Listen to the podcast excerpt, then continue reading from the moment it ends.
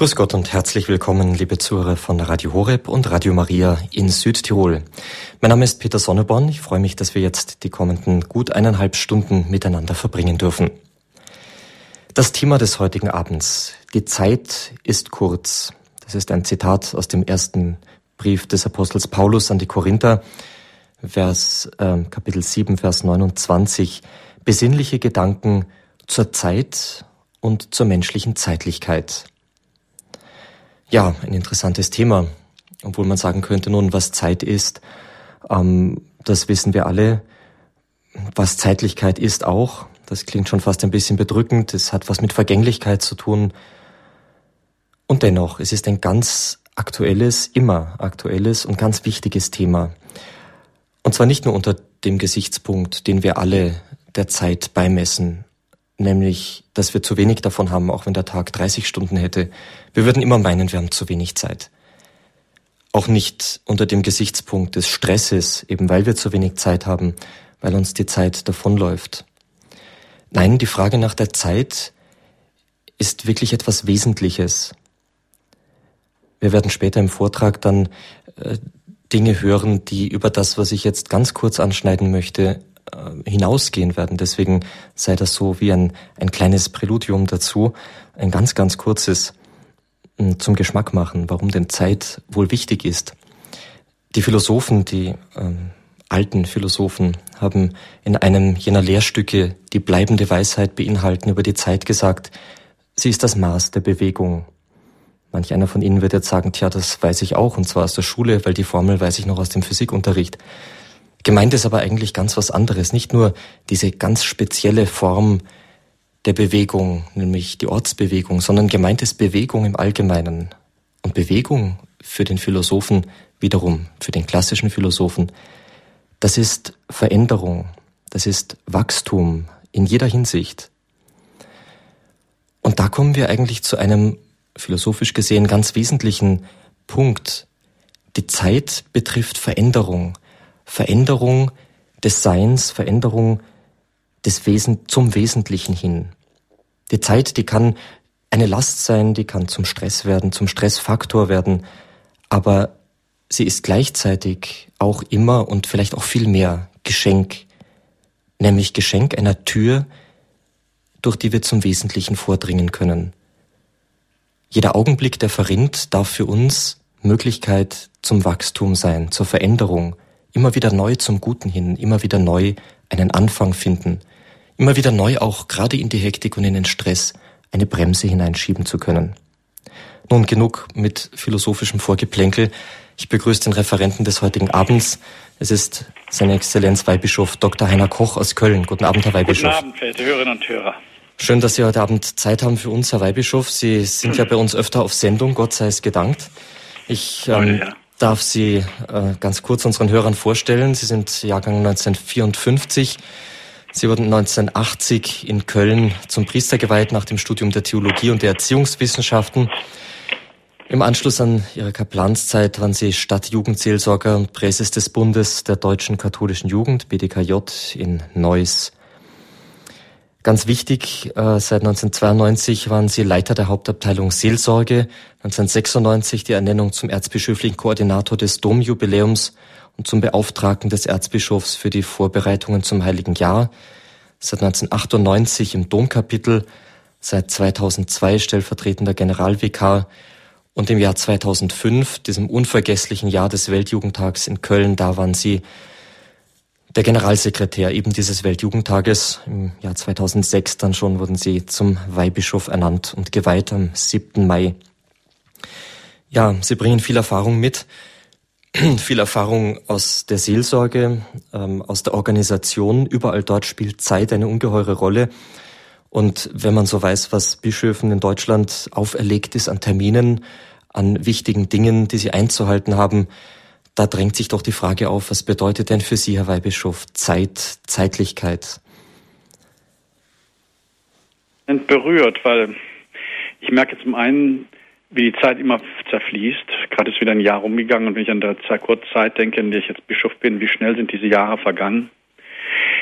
Zeit ist ein Geschenk für mich, weil ich habe ja keinen Augenblick gemacht und mir jeden Morgen wache ich auf und mir ist die Zeit gegeben, Zeit ist eine Herausforderung für mich. Zeit ist eine Belastung, weil konkret ich immer mich die Frage stelle, wie gehst du verantwortlich mit deiner Zeit um? Zeit ist also ganz vielschichtige Dimensionen dieses Phänomens Zeit, das ich so kaum definieren kann. Aber darüber werde ich ja gleich mit Ihnen noch sprechen. Mhm, genau. Ja, da sind wir gespannt, da auch aus Ihrem Erfahrungsschatz etwas zu hören. Sie, liebe Zuhörer, haben selbstverständlich die Gelegenheit, äh, nach dem Vortrag von Weihbischof Dr. Heiner Koch mit ihm ins Gespräch zu kommen. Die Telefonnummer gebe ich Ihnen dann eben zum entsprechenden Zeitpunkt bekannt. Sie können also alles, was Ihnen jetzt so in den Sinn kommt, Ihre Erfahrungen im Umgang mit der Zeit, mit der Zeit auch gerade in Bezug auf diese ganz persönlichen und wichtigen Dinge unseres Glaubens, unseres persönlichen Lebens. Das alles können Sie gerne in diese Sendung später einbringen, Ihre Fragen. Ich würde sagen, wir hören ein paar Takte Musik, stimmen uns in aller Ruhe auf diesen Vortrag über Zeit und Zeitlichkeit ein.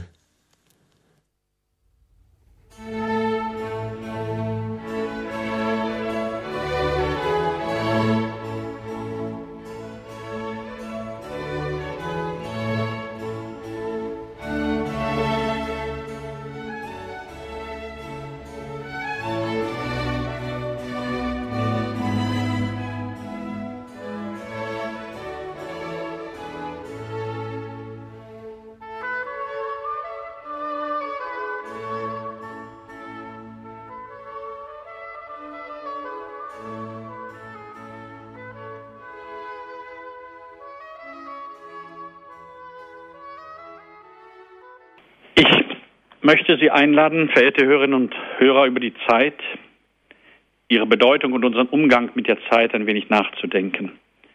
Gönnen Sie sich die Zeit für diese Überlegungen. Was aber ist eigentlich die Zeit, die uns so sehr beschäftigt? Es gibt ein großes und doch ganz alltägliches Geheimnis. Alle Menschen haben daran Anteil, jeder kennt es. Aber die wenigsten denken je darüber nach. Die meisten Leute nehmen es einfach so hin und wundern sich kein bisschen darüber. Dieses Geheimnis ist die Zeit. Es gibt Kalender und Uhren, um sie zu messen. Aber das will wenig besagen. Denn jeder weiß, dass einem eine einzige Stunde wie eine Ewigkeit vorkommen kann.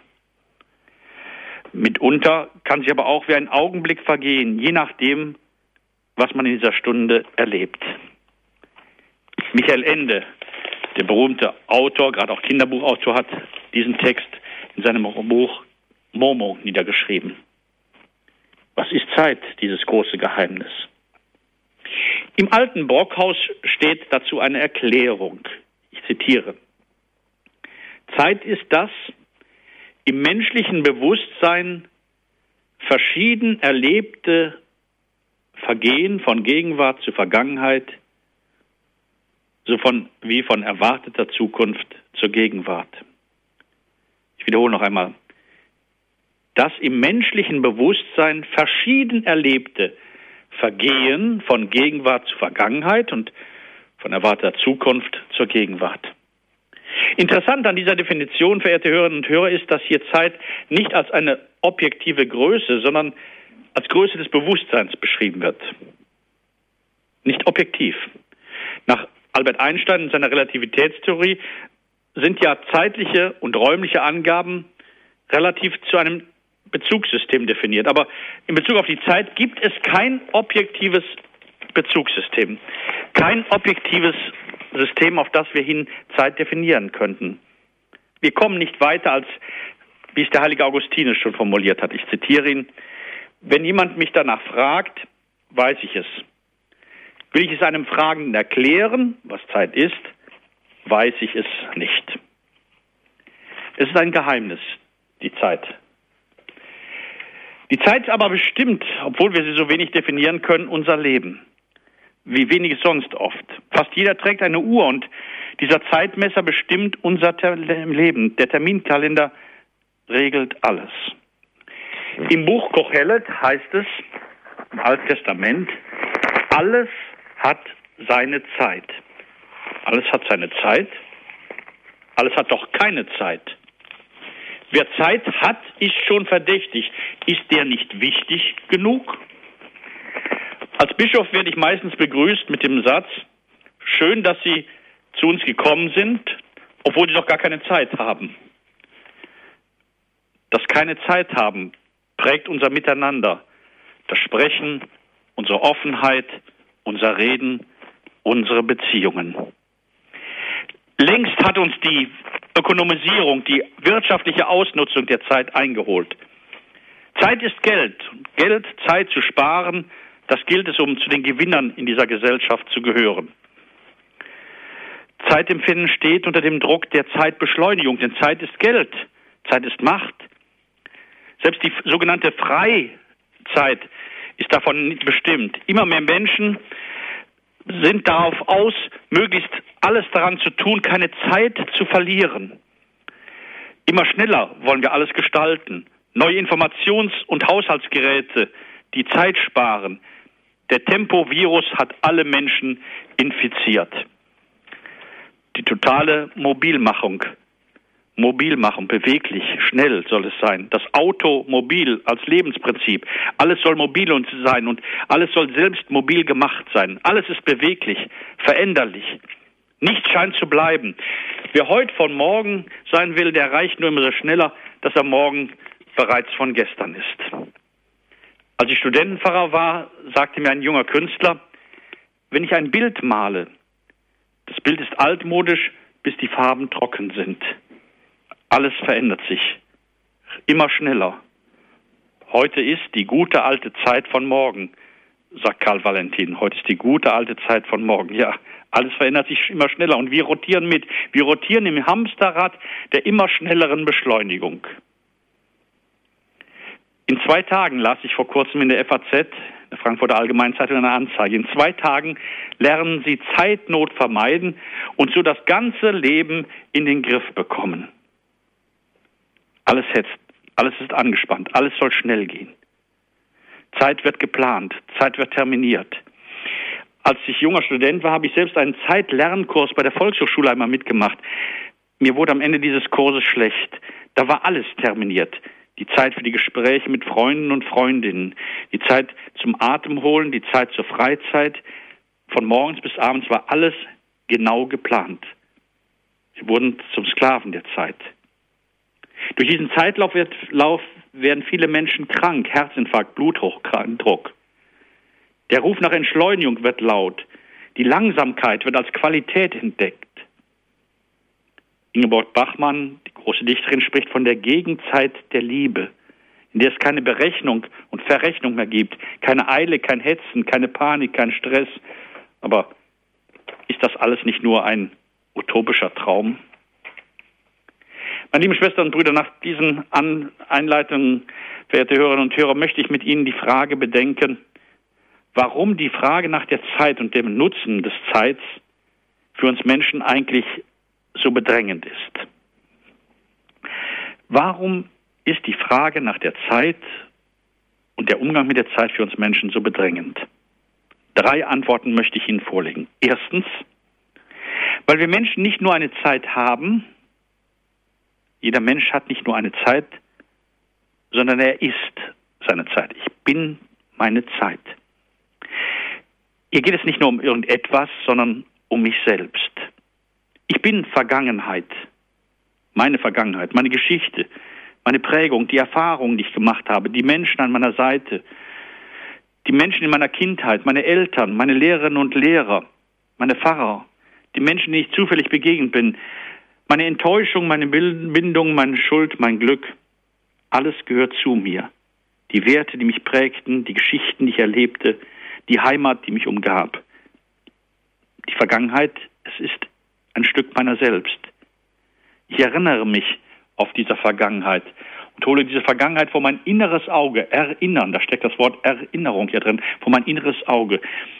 Wenn ich an die Vergangenheit denke, dann denke ich nicht nur an irgendeine Zeit, sondern denke ich schlicht und ergreifend an mich selbst, der in dieser Vergangenheit war. Ich bin meine Gegenwart. Den kleinen Moment der Gegenwart, diesen kaum zu fassenden Moment, der, sobald ich ihn greifen will, schon in der Vergangenheit ist. Er ist der Moment, den ich gestalten kann, den ich gestalten muss, den ich entscheiden leben kann. Ich kann die Vergangenheit nicht mehr gestalten, die Zukunft noch nicht, aber die Gegenwart, diesen kleinen Moment kann ich treffend entscheiden. Deshalb ist jeder Moment, jeder Augenblick so wichtig. Deshalb hat er so eine Einmaligkeit und so eine Ernsthaftigkeit eines jeden Augenblicks. Kein Augenblick ist wiederholbar. Jeder Augenblick ist eine Weggabelung. Ich treffe Entscheidungen, was ich tue, was ich sein lasse und wie ich es tue.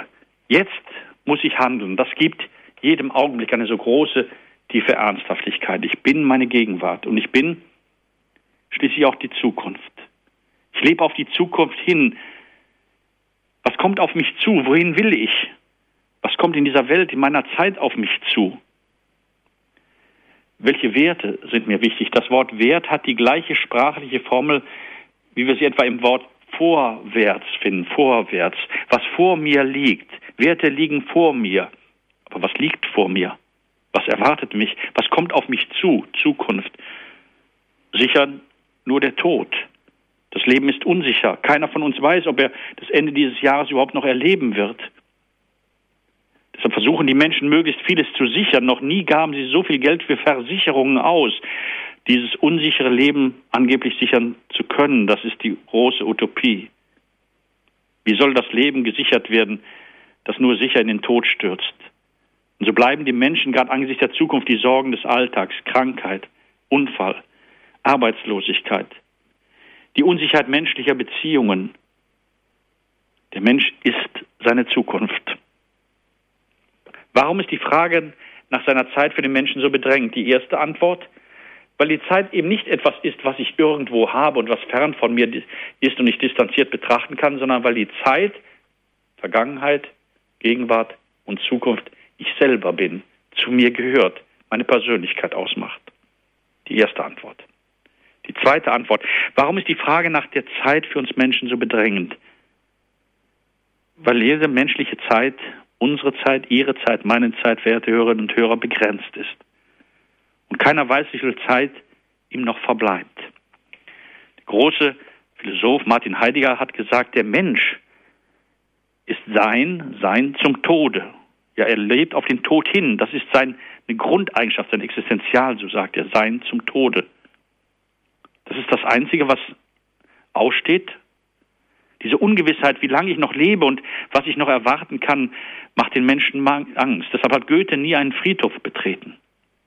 In diesem Punkt, dass er eben nur noch eine begrenzte Zeit, jeder von uns hat nur noch eine begrenzte Zeit und keiner weiß, wie viel begrenzte Zeit ihm noch verbleibt, diese Unsicherheit macht dem Menschen wirklich ein Gar aus mit allen Allmachtsfantasien. Alles ist machbar.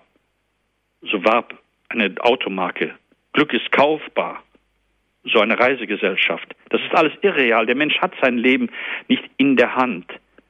Gerade in der Erfahrung seiner Zeit, seiner verrinnenden Zeit und seiner begrenzten Zeit merkt der Mensch, wie gering doch seine Macht ist und wie übermächtig seine Ohnmacht. Begrenzte Zeit, das macht den Menschen Angst und deshalb versucht er, möglichst vieles mitzunehmen, zu erleben, ja nichts verpassen, alles hineinnehmen in diese Zeit, die wenige Zeit, die mir bleibt. Erlebnisgesellschaft, Eventgesellschaft, ja nichts verpassen, aber zur gleichen Zeit unverbindlich bleiben. Unverbindlich bleiben, weil Verbindlichkeit, Verbindung, Dauerhaftigkeit nur verhindert, dass wir möglichst vieles unverbindlich erleben. Das atemlose Gehetze nach erfülltem Leben, das atemlose Gehetze, möglichst vieles mitzunehmen, ja nichts zu verpassen. Das atemlose Gehetze, möglichst lange gesund zu bleiben, unsere Gesundheitsideale werden ja faktisch angesichts der begrenzten Zeit schon zu einer Ersatzreligion. Halt dich möglichst lange gesund, damit du möglichst lange hier leben kannst, weil sonst gibt's ja nichts mehr nach dem Tode. Wenn ich in eine Zukunft nach dem Tode nicht glaube, dann habe ich eben nur die paar Jahre und Jahrzehnte hier auf der Erde, ja nichts verpassen. Warum ist die Frage nach der Zeit für den Menschen so bedrängend, dieses atemlose Gehetze angesichts einer so sehr bedrängten Zeit? Zweite Antwort. Und schließlich die dritte Antwort. Warum ist die Frage nach der Zeit für uns Menschen so bedrängend? Weil wir keinen Sinn mehr in der Zeit sehen, keinen Sinn mehr der Zeit erkennen können.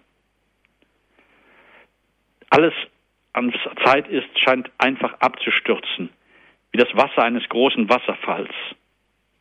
Wohin fließt es? Was soll das Ganze? Stürzt alles ins Nichts, ins Dunkel.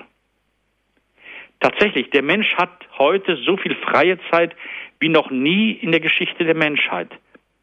Noch nie war das Problem der Gestaltung der Zeit für die Menschen eine so große Herausforderung. Noch nie gab es so viel Literatur über die Lebensverbringung jenseits der Berufssphäre. Gartenbücher, Wanderbücher, Do-it-yourself-Unterweisung, Kochkurse. Schauen Sie nur einmal in die Literatur nach, aber schauen Sie auch einmal unsere Fernsehsendung an, wie Sie helfen wollen, dass der Mensch seine viele freie Zeit gestaltet. Die berufsentpflichtete Zeit aber keiner weiß, ob diese Zeit eigentlich sinnvoll ist. Wozu all diese Zeit? Wie soll ich diese Zeit eigentlich gestalten? Hat diese Zeit einen Sinn, einen Ausgerichtetsein, eine Perspektive? Oder läuft sie, so viel Zeit ich auch haben mag, letztlich doch ins Nichts, in Dunkel? Gibt es da irgendetwas, an das ich mich halten kann in dieser Zeit? Hat die Zeit eine Perspektive, einen Sinn, eine Substanz? Kann ich mich an etwas halten? Oder vergeht alles einfach? gibt es einen Aufenthalt, Aufenthalt. Für viele Menschen gibt es keinen Aufenthalt mehr, weil es nichts gibt, woran sie sich halten können. Es gibt kein Ziel, auf das ich mit Ausdauer unterwegs bin. Ich erwarte nichts mehr. Deshalb können die Menschen heute auch schon nichts mehr mit Zeiten anfangen, die dem, über, unter der Überschrift des Wartens und des Erwartens stehen. Denken Sie nur einmal daran, dass die Menschen etwa die Adventzeit abgeschafft haben, weil warten und nicht sofort alles jetzt sofort gleich haben, nur von dem sinnvoll erbracht werden kann, solches Warten, der wirklich auf eine gute Zukunft wartet, der noch etwas erwartet. Aber vielleicht haben wir ja gar keinen Grund mehr zu erwarten. Vielleicht ist ja alles nur sinnloses, kurzlebiges ins Nichts fallen. Die Menschen sind ja nicht mehr Pilger, die auf dem Weg sind in der Zeit zu einem Ziel. Das Leben ist für viele keine Linie, keine Zielgerade, sondern nur einzelne Punkte, unverbundene Punkte nebeneinander. Das Ganze hat eben nichts Verbindliches, keine Beständigkeit. Jede Ständigkeit, jede Beständigkeit ist verloren gegangen. Deshalb gibt es auch keine Bindung, nichts Bleibendes, keine Wahrheit, keine Dauerhaftigkeit.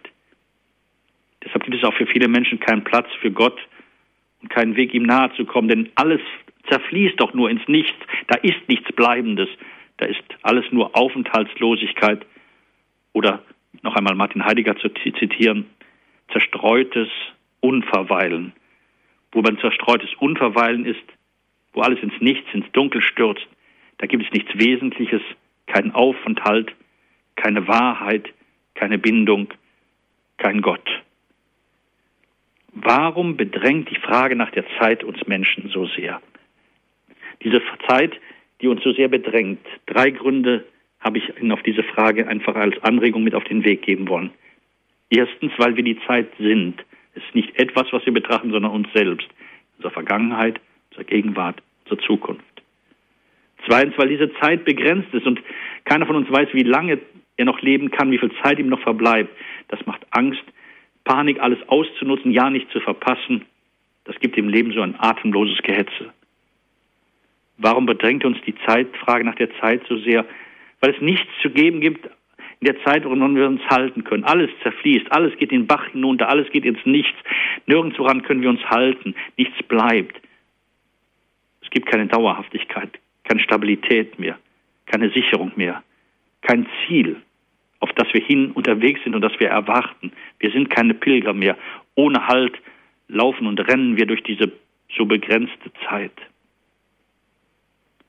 Meine lieben Zuhörerinnen und Zuhörer, auf diesem Hintergrund dieser Zeitempfindung, dieses Zeiterlebens vieler Menschen, strahlt die christliche Botschaft von der Zeit auf, die ich nach den ersten nun Betrachtungsmusik, die wir jetzt nun hören wollen, ein wenig weiter mit Ihnen bedenken möchte.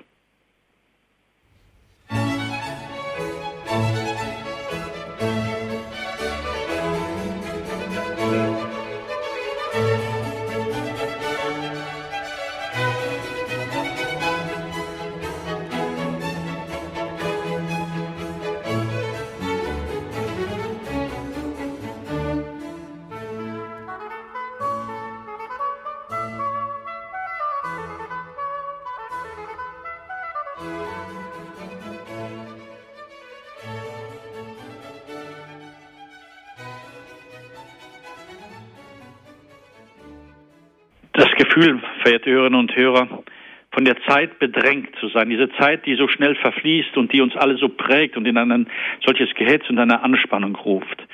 Die Zeit, die nicht irgendetwas ist, das ich fern von mir betrachte, sondern ich selbst bin die Zeit, meine Vergangenheit, Gegenwart, meine Zukunft. Die Zeit, die so begrenzt ist, und ich weiß nicht, wie begrenzt meine Zeit ist. Die Zeit, in der ich keinen Halt habe, die einfach nur wegzufließen scheint, wie ein Sturzbach ins Nichts zu fließen scheint. Die Zeit, in der es keinen Aufenthalt, keine Dauer, keine Wahrheit, kein Verweilen, kein Warten, keine Zukunft, keinen Gott gibt, nichts Verbindliches.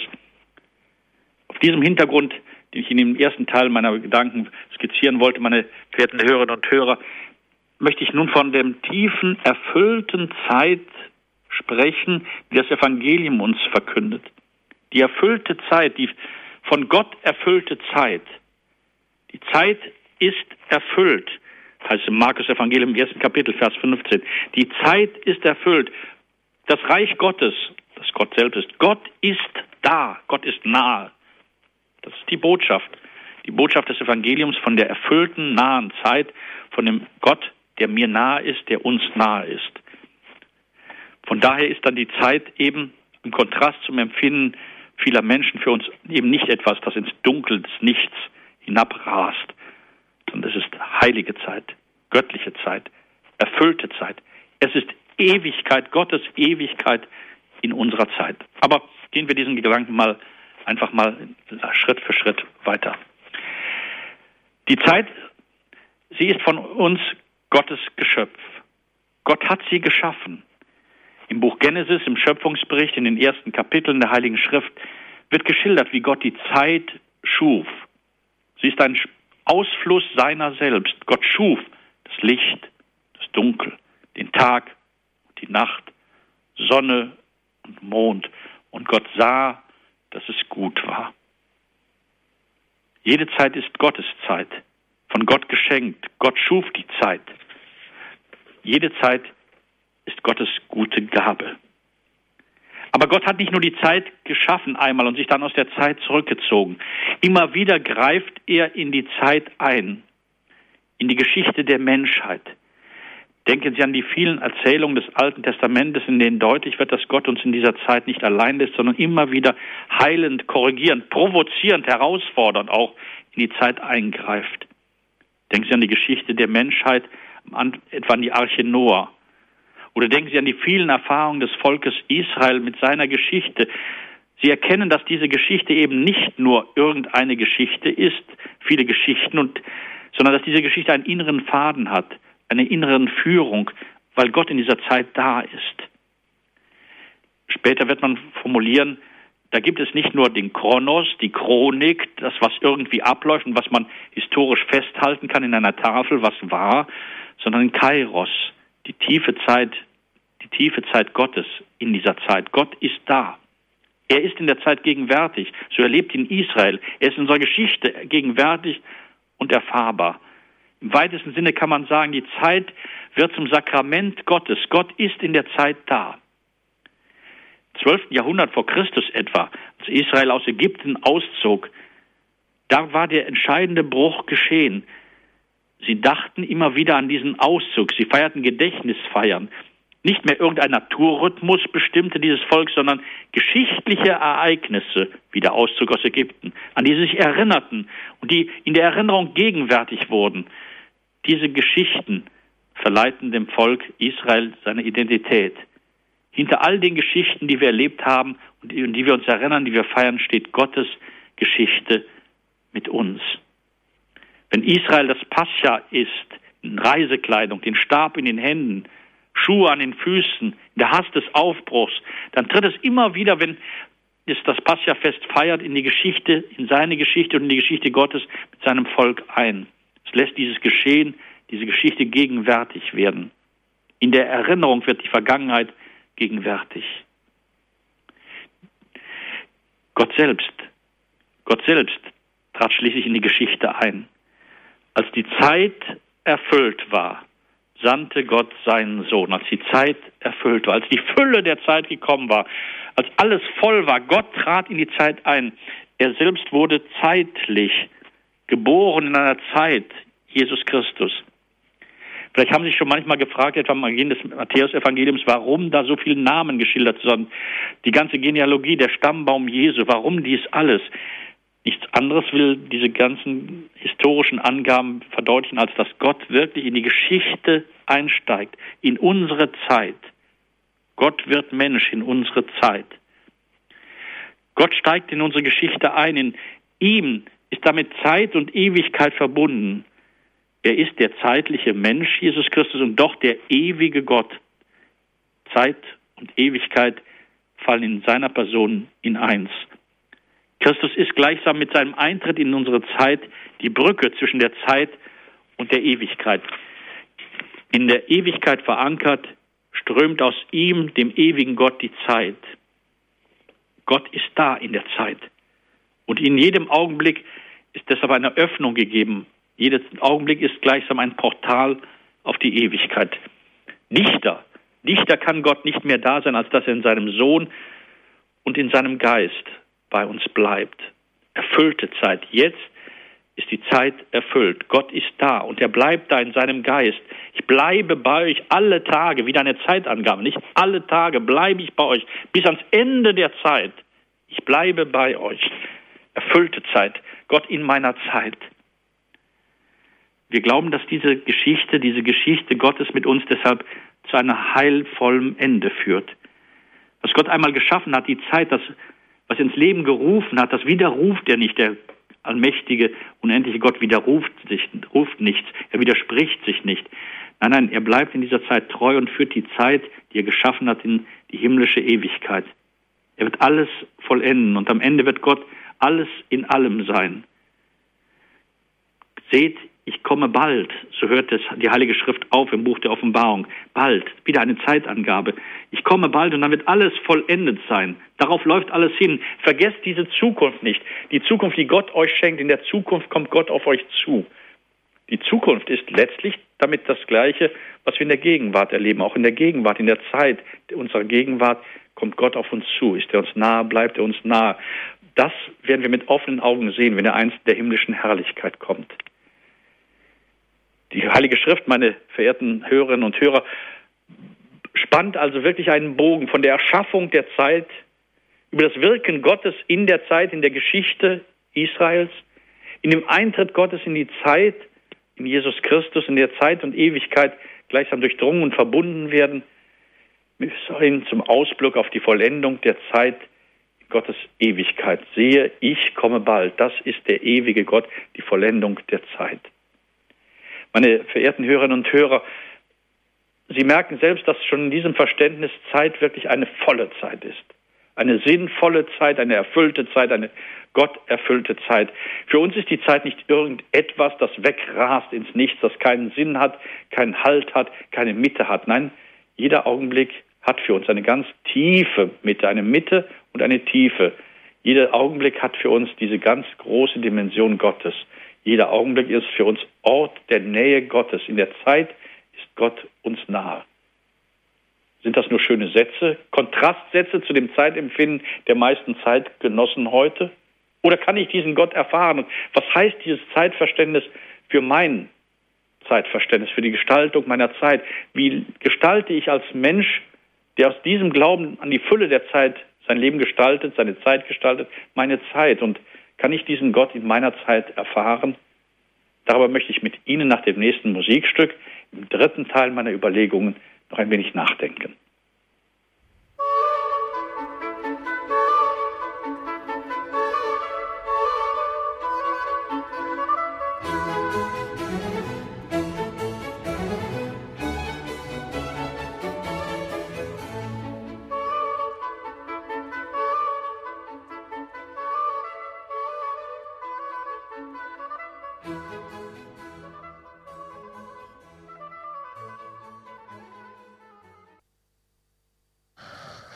Liebe Zuhörer von Radio Horeb und Radio Maria in Südtirol, Sie haben eingeschaltet bei der Standpunktsendung.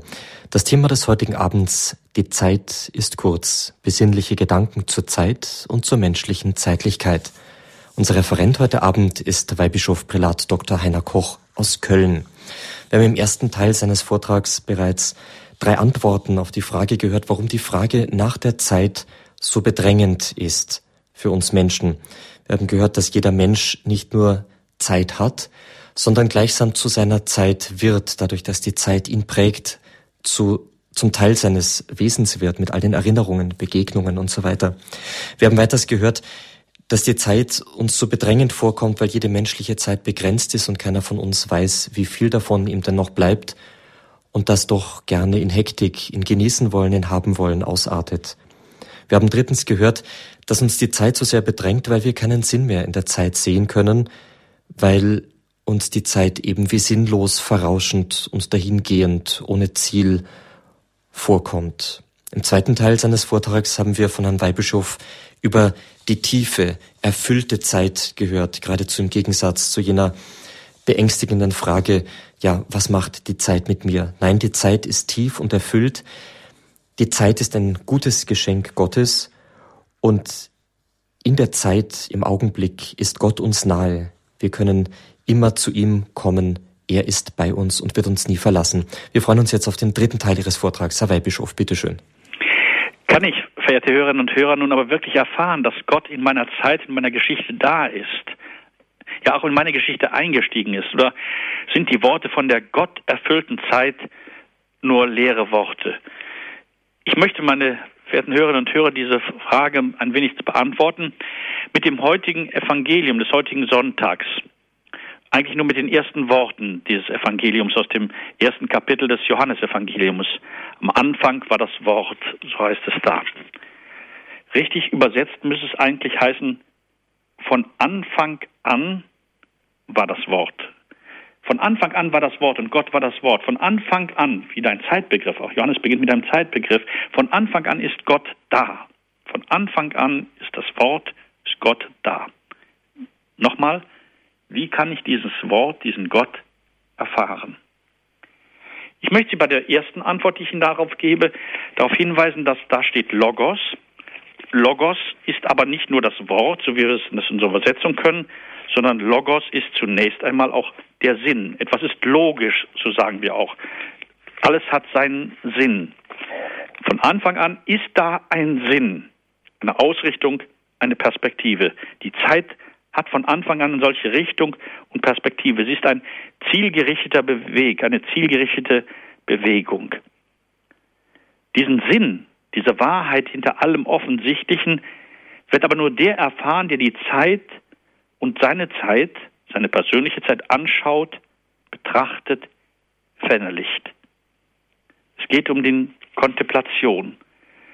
Gott, der der Sinngeber alles Zeit ist, Gott, der der Sinn meiner Zeit ist, den Sinn der Zeit und Gott wird nur der wahrnehmen, der in diese Zeit hineinschaut, der verweilt, der sich in die Tiefe der Zeit versenkt.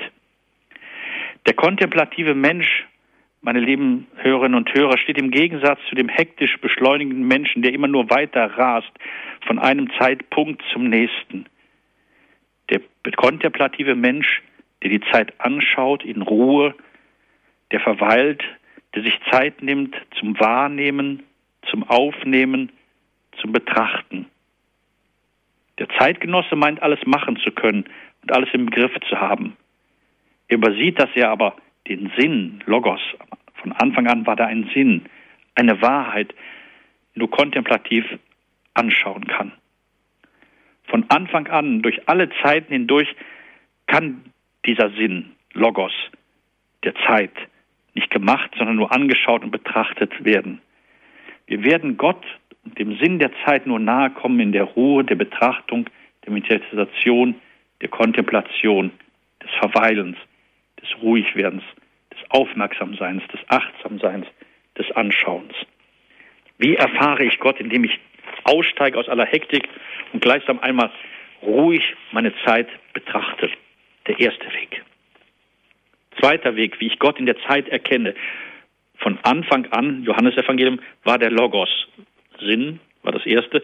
Logos jetzt die Übersetzung, so wie wir sie kennen, Wort. Logos heißt eben auch Wort. Das Wort ist die kleinste Einheit der Mitteilung. Im Wort spreche ich zu einem anderen.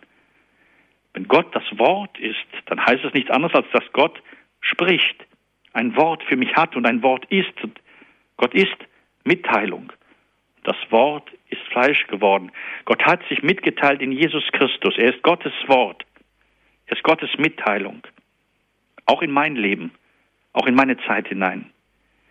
Ein ausgesprochenes Wort, aber kann ich hören.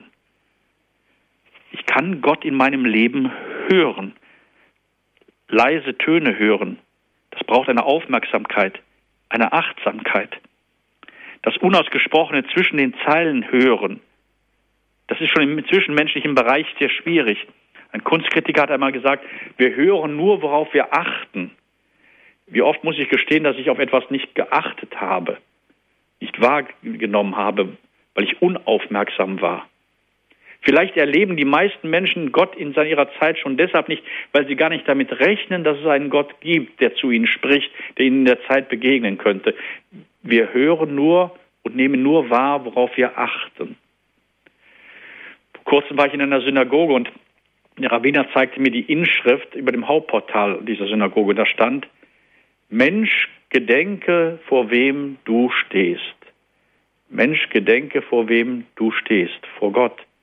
Wer so vor Gott steht und wer weiß, dass er vor Gott steht, der ist aufmerksam, der ist achtsam.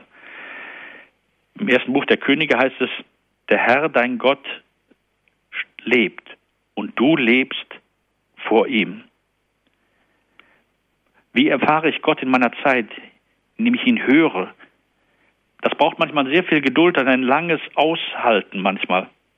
Mutter Teresa sozusagen ihre Aufzeichnung hat schreibt sie, oft jahrelang von Gott nichts gehört. Aber sie ist treu geblieben, sie ist offen geblieben, sie ist achtsam geblieben. Und so kam es, dass sie dann Gott wieder hörte. Im Hören schenke ich Gott meine Zeit, meine Zeit, öffne ihm meine Zeit, seinem Wort. Ich kann Gott wahrnehmen. Ich kann Gott wahrnehmen, wie er manchmal zu mir spricht in meiner Zeit. Manchmal ganz überraschend in einem anderen Menschen, in einem Wort, in einem sogenannten Zufall, der mir von Gott zugeworfen ist, zugefallen ist, in einer Aufgabe, die sich mir stellt, in den Herausforderungen des Alltags, im Sakrament, in der Heiligen Schrift, in der Liturgie. Immer wieder wird Gott zu mir sprechen. Bin ich aufmerksam, achtsam genug, um ihm zu hören? Gott in meiner Zeit, von Anfang an war das Wort. Gott erfahren, indem ich höre, das Wort höre. Das war der zweite Hinweis. Der dritte Hinweis, wie ich Gott in meiner Zeit erfahren kann. Von Anfang an, von Anfang an ist in meiner Zeit der Logos, Gottes Sinn, Gottes Wort, den ich wahrnehmen, betrachten kann, den ich hören, das ich hören kann. Von Anfang an. Das heißt aber schlicht und ergreifend auch, dass jetzt in der Gegenwart, in jedem Augenblick Gott vor mir steht. Gott mir in jedem Augenblick begegnet. Es gibt im Hebräischen das Wort ja da ein Zeitwort, dieses Zeitwort heißt übersetzt Gelegenheit zur Begegnung. Jede Zeit, jeder Augenblick ist eine Möglichkeit der Begegnung mit Gott. Deshalb versuche ich in jedem Augenblick meines Lebens nicht nur Gott zu hören, sondern auf sein Wort zu antworten. Antworten. Da steckt das Wort Wort drin. Antworten. Christen verstehen ihr Leben als große Antwort und jeden Augenblick ihres Lebens, ihrer Zeit als Antwort. Sie versuchen ver verantwortlich zu leben. Verantwortlich zu leben. Sie geben in ihrem Leben eine Antwort. Das ist ihr verantwortliches Leben. Sie geben Gott eine Antwort. Gott, der mir in jedem Augenblick begegnet. Ich antworte ihm in jedem Augenblick. Ich lebe verantwortlich. Wer so sein Leben gestaltet, der vergeudet nicht die Zeit, der schlägt die Zeit nicht tot. Uns werden viele Fehler passieren im Laufe des Lebens. Das ist vor Gott, glaube ich, nicht das Problem. Dazu hat er auch die Sünder immer zu sehr geliebt. Aber wehe, wenn wir einfach diese Zeit, unsere Zeit vergeuden, wenn wir sie einfach versaubeuteln, die Zeit einfach verlaufen lassen und nicht sehen, dass in jedem Augenblick Gott uns nah ist, uns anspricht und jeder Augenblick für uns eine Gelegenheit ist, ihm zu antworten. Die Zeit ist kurz bis zur Wiederkunft des Herrn. Nutze ich die Zeit aus? Lebe ich zeitbewusst jetzt im Moment des Gegenwart? Von Anfang an bis jetzt begegnet mir Gott in meinem Leben von Anfang an bis jetzt fordert er von mir eine Antwort. Ich kann mich noch genau entsinnen, als ich Kaplan war am zweiten Tag nach deinem Dienstantritt, bin ich zu einem sterbenden Mann gerufen worden. Und standen dann nachher seine Angehörigen, seine Familie und ich in sein Bett herum, nachdem ich ihm die Sakramente gespendet hatte. Und dann sagte er seiner Familie und mir, so wie ich gelebt habe, wollte ich eigentlich gar nicht leben. Dieser Satz ist mir so lebhaft in Erinnerung geblieben und seitdem ich mir immer wieder die Zeit zu fragen, lebst du eigentlich auf der Spur, die du eigentlich auch willst? Lebst du verantwortlich? Jetzt haben wir alle noch die Zeit, unser Leben neu zu ordnen, verantwortlich zu leben, zeitbewusst, Gottes zeitbewusst zu leben. Das Leben ist erstaunlich kurz, meine sehr geehrten Hörerinnen und Hörer. Jeden Augenblick wahrnehmen als ein Geschenk Gottes und eine Herausforderung, in dem Gott mir begegnet. Psalm 118 heißt es, dies ist der Tag, den der Herr gemacht hat. Dies ist der Tag, ich kann auch sagen, dies ist der Augenblick, den der Herr gemacht hat. Lasst uns frohlocken und fröhlich sein. Gegenwartsbewusst leben. Nutzt die Zeit, schreibt Paulus an seine Gemeinde in Ephesus. Nutzt die Zeit, sucht, was der Wille des Herrn ist. Verantwortlich vor Gott leben, bewusst vor Gott leben. Den Moment, den Augenblick sehr bewusst ausnutzen. Und schließlich der vierte Punkt, den ich Ihnen mit auf den Weg geben möchte. Von Anfang an ist Gott da. Von Anfang an bis zum Ziel. Das heißt aber schlicht und ergreifend auch sehr zukunftsbewusst leben. Sehr leben auf das Ende des Lebens, auf die Vollendung hin. Wir wissen doch als Christen in unserem Glauben, wohin alles läuft, auf die Wiederkunft des Herrn. Gott, der auf uns zukommt, er sollte unserem Leben Richtung und Orientierung geben. Lebe ich als Christ zukunftsbewusst? Lebe ich wirklich so, dass ich eines Tages sagen kann, ich habe das Ziel meines Lebens nicht vergessen? Ich trete dem Richter entgegen, der alles gerade richten wird, der alles ausrichten wird, was ich krumm gemacht habe. Aber lebe ich bewusst, dass ich auf diesen Moment der Zukunft, in der Gott mir begegnet, hinlebe? Christen sind Menschen der Zukunft, hat Heiliger Augustinus einmal gesagt. Menschen des Aufbruchs. Die haben hier keine Heimat. Sie sind auf dem Wege. Sind wir Menschen der Zukunft, die eben nicht verzweifelt versuchen, alles in diese Welt hineinzuzwängen in ihr Leben, sondern sind wir zeitbewusst, zukunftsbewusste Menschen. Menschen, die wissen, wie sie jetzt handeln sollen, weil es alles zu diesem Ziel führen soll. Das Ziel Gottes Wiederkunft in meinem Leben, dieses Ziel setzt den Maßstab für alle Entscheidungen meines Lebens. Dieses Ziel lässt mich auch immer wieder aufbruchsbereit sein. Dieses Ziel gibt mir immer wieder den Mut, neu anzufangen. Dieses Ziel lässt mich auch immer wieder erfahren, dass ich hier keine ewige Heimat habe. Vielleicht kennen Sie die Erzählung von dem Rabbi, der nur in einem spärlich eingerichteten Zimmer lebt. Er hält Besuch von einem Durchreisenden, der ihn fragt, warum er, der Rabbi, nicht mehr Sachen besitze. Der Rabbi stellt dem Reisenden die Gegenfrage, warum er denn nicht mehr mit habe als die Sachen in diesem Koffer, den er trage. Der Reisende antwortete darauf, ich bin auf der Durchreise. Der Rabbi sagte, ich auch.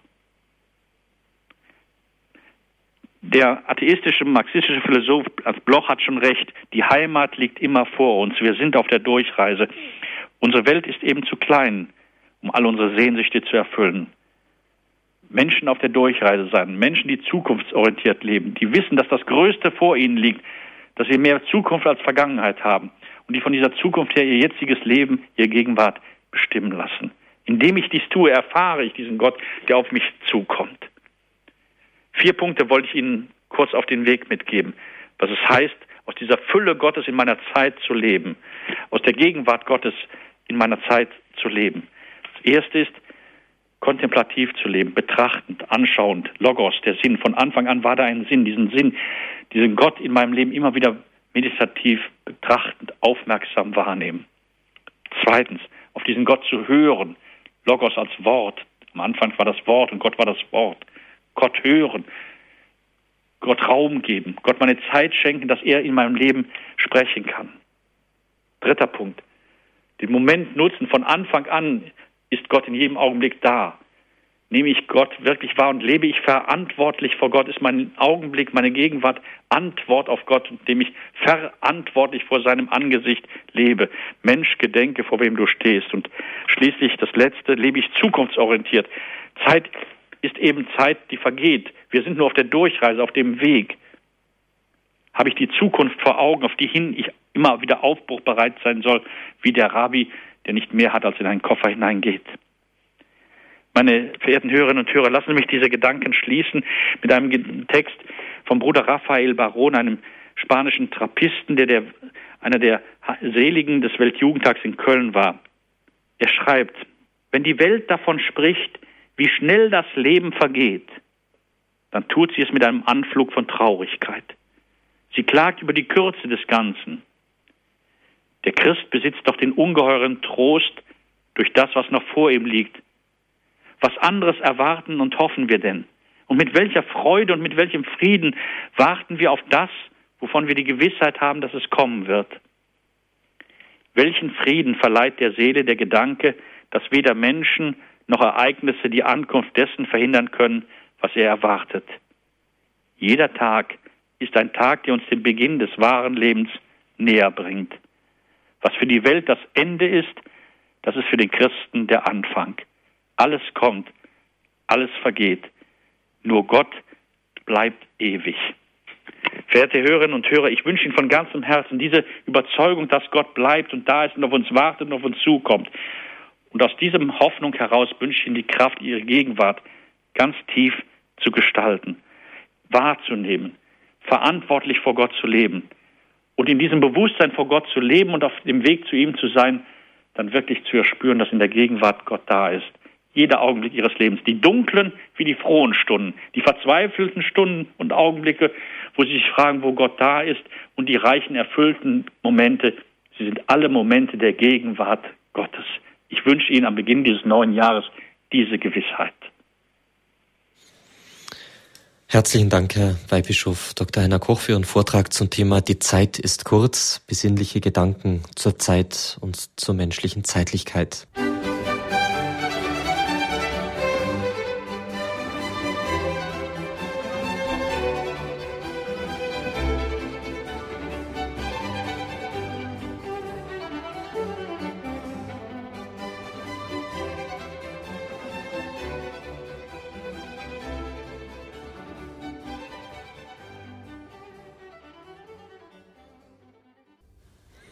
Standpunkt bei Radio Horeb und Radio Maria in Südtirol. Unser Thema heute Abend, die Zeit ist kurz, besinnliche Gedanken zur Zeit und zur menschlichen Zeitlichkeit von Weihbischof Prälat Dr. Heiner Koch aus Köln.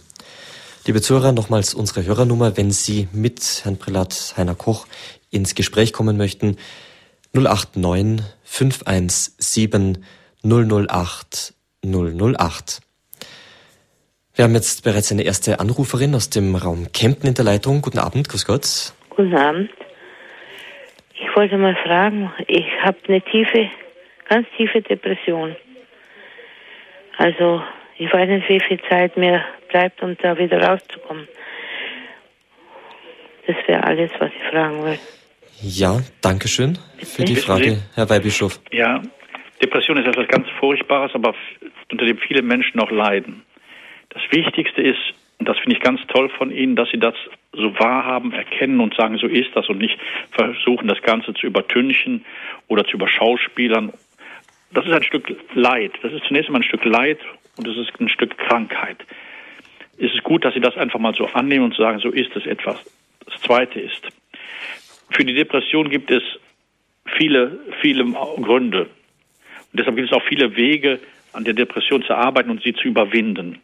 Ich kann Ihnen da zunächst einmal nur dringend raten, einen entsprechenden Arzt oder eine Beratungsstelle. Wir haben gute kirchliche Beratungsstellen, auch in Ihrer Umgebung, in Kempen weiß ich das, gibt die Ehefamilien Lebensberatungsstellen. Suchen Sie doch jemanden auf oder suchen Sie gleich einen Therapeuten auf, der Ihnen da hilft. Da brauchen Sie die fachmännische Hilfe. Das ist sehr, sehr viel wert. Das Dritte ist, eins möchte ich Ihnen aber auch als Seelsorger, als Priester, als Bischof sagen auch in diesen schweren Stunden der Depression, das ist furchtbar, das reißt den Boden rund, unter den Füßen weg. Auch in diesen Stunden ist, auch wenn Sie es im Moment nicht spüren, Gott Ihnen ganz nahe. Vertrauen Sie wirklich darauf, dass Gott Ihnen, mit Ihnen auch durch diese dunkle Zeit geht. Und das ist eine dunkle Zeit, das ist eine schwere Zeit. Das ist jetzt kein billiger Trost, aber es kann Ihnen vielleicht ein Stück Kraft geben, eine Kraft geben, diese Krankheit, dieses Leid zu überwinden und vielleicht auch ein Stück Hoffnung mitten in dieser Dunkelheit. Halten Sie diese Hoffnung fest. Diese Hoffnung soll Sie halten, aber halten Sie sie auch fest. Nochmal, gut, dass Sie zu dieser Krankheit stehen, Das ist viel wert, das ist viel wert und ist vielleicht schon ein erster Schritt zur Heilung. Zweitens, lassen Sie sich bitte helfen. Das schaffen Sie allein nicht. Allein schafft dies kein Mensch aus solch einer schweren Leid und Behinderung, Krankheit herauszukommen. Und das Dritte ist, aber seien Sie gewiss, dass Gott mit Ihnen geht und Sie auch in diesen dunklen Momenten nicht allein lässt, auch wenn Sie ihn vielleicht im Moment nicht spüren. Vielen Dank, Herr Weihbischof. Kommen wir jetzt äh, von Kempten nach Heidelberg. Frau Schieb, grüß Gott. Grüß Gott. Grüß Gott, Herr Weihbischof. Ich habe mir den ganzen Vortrag angehört und muss zugeben, den Teil 1, die meisten Leute heute, die hetzen so. Ja. Die, die haben keine Zeit, die haben eigentlich für nichts Zeit. Und da muss ich sagen, habe ich mir eigentlich, ich habe das einfach nicht mitgemacht. Ich muss auch sagen, ich bin unverheiratet und da, kann man, hat man wirklich ein bisschen mehr Zeit, als wenn man jetzt eine Familie hat. Aber auch, es gibt auch Leute, die unverheiratet sind, die trotzdem hetzen. Ich habe mir gesagt, langsam eins nach dem anderen. Ich bin Schönsteller und der Pater kennt mich, ich habe gesagt, man soll so arbeiten. Das Wichtigste zuerst dann eins nach dem anderen und ganz durchtragen. Wenn man das machen kann, wenn man bearbeitet hat, wo, man, wo das geht, ist gut. Dann viel Zeit für Gott nehmen, einbauen in den Alltag und sich auch bei jeder Entscheidung, die man treffen sollte, an den Satz halten, den Heiliger gesagt hat, was nützt mir das für die Ewigkeit? Und wenn es nichts nützt, lassen. Mhm. Mhm. Und auf jeden Fall was Sie auch sagen, ich bin Jahr jünger wie Sie, ich bin auch in Ihrem Alter. So langsam kommt man über die Lebensmitte hinaus. Dann denkt man, was ist bis jetzt gewesen? Bei mir war auch nicht alles Freude, Eierkuchen. Ich habe auch viel Krankenhausaufenthalte, Büro, leer abgebrochen, was anderes angefangen. Aber es ging immer weiter. Und wenn ich zurückgucke, Gott hat mich gut geführt. Und er wird mich auch bis zum Schluss führen. Ich kann nicht, ich habe keine Angst vorm Sterben und weiß auch nicht, wann es kommt, das weiß niemand. Aber ich kann sagen, ich habe schon jetzt ein erfülltes Leben, obwohl ich wenig verdiene, wenig habe. Aber ich glaube, ich habe eins, habe ich viel Zeit für mich und ich hab, kann noch andere dafür abgeben. Ja. Und die Qualität, die ist so groß. Ich sage mal, nicht was andere dafür, natürlich nicht im, im Konsum. Ich habe nicht mal ein Auto, kein Handy, kein Computer. Und dann vor allen Dingen äh, wenig Fernsehen gucken, viel beten, spazieren gehen und, und auch mal die Seele baumeln lassen auf dem Sofa und Musik hören. Und dann ist diese Qualität, da braucht man wenig, ein Mensch braucht sehr wenig. Und wenn man dann Zukunft guckt, Wirtschaftskrise und das und das, der Papst Benedikt hat gesagt, wir sollen nicht was die Wirtschaftsprognose sagt, sondern wir sollen auf Gott vertrauen und das mache ich. Und da ist man immer gut beraten. Toll, das waren jetzt eine ganze Reihe von guten Ratschlägen. Ja. Das ist wirklich wunderbar. Ich möchte aus Ihrem Erfahrungsschatz, jeder von uns hat solche guten Erfahrungen, ich möchte vielleicht etwas aufgreifen noch und vielleicht an zwei Punkten auch noch etwas vertiefen. Also das ist tatsächlich, Zeitdruck gibt es überall. Also das ist nicht eine Frage von Verheirateten oder Unverheirateten. Natürlich, wenn ein Beruf da ist und die Familie da ist und ehrenamtliches Engagement da ist, dann wird der Druck oftmals natürlich groß. Und dann muss man auch akzeptieren, dass es solchen Druck gibt. Da kann man nicht sagen, es darf keinen Druck geben, natürlich. Aber Sie haben recht, dies tue ich auch, gerade in Zeiten, in denen es so einen großen Zeitdruck gibt und wo ich nicht mehr ein noch aus weiß, gilt eben das Wort, dass man sich in dieser Zeit besonders viel Zeit zur Betrachtung und zum Gebet nimmt. Je größer der Druck ist, umso mehr brauchen wir Ruhe, Besinnung, Gebet. Das ist, es ist so. Und es ist auch arbeitsökonomisch, ich will das Gebet jetzt nicht verzwecken, so, aus dieser Kraft der Sammlung heraus kann ich nachher wieder ganz anders auch schwierige Probleme und auch Druckprobleme angehen. Also ich würde jedem raten, der sagt, ich habe keine Zeit, ich weiß nicht mehr, wo ich beten soll, ich habe keine Zeit zum Gottesdienst, Nehmen sich die Zeit und Sie werden sehen, wie viel Zeit Sie plötzlich wieder finden. Das ist natürlich im letzten auch ein Stück Glaubensbekenntnis, nicht? Ich glaube daran, dass Gott für mich immer Zeit hat und deshalb gebe ich ihm meine Zeit und meine nicht, dass ich alles selbst in den Händen habe, sondern ich überlasse auch meine Zeit und die Aufgaben Gott. Das ist schon ein Glaubensrhythmus. Das Zweite, was ich verstärken möchte, was für mich auch sehr wichtig ist, ähm, das ist der Rhythmus. Sie sprachen das auch an, der Zeitrhythmus.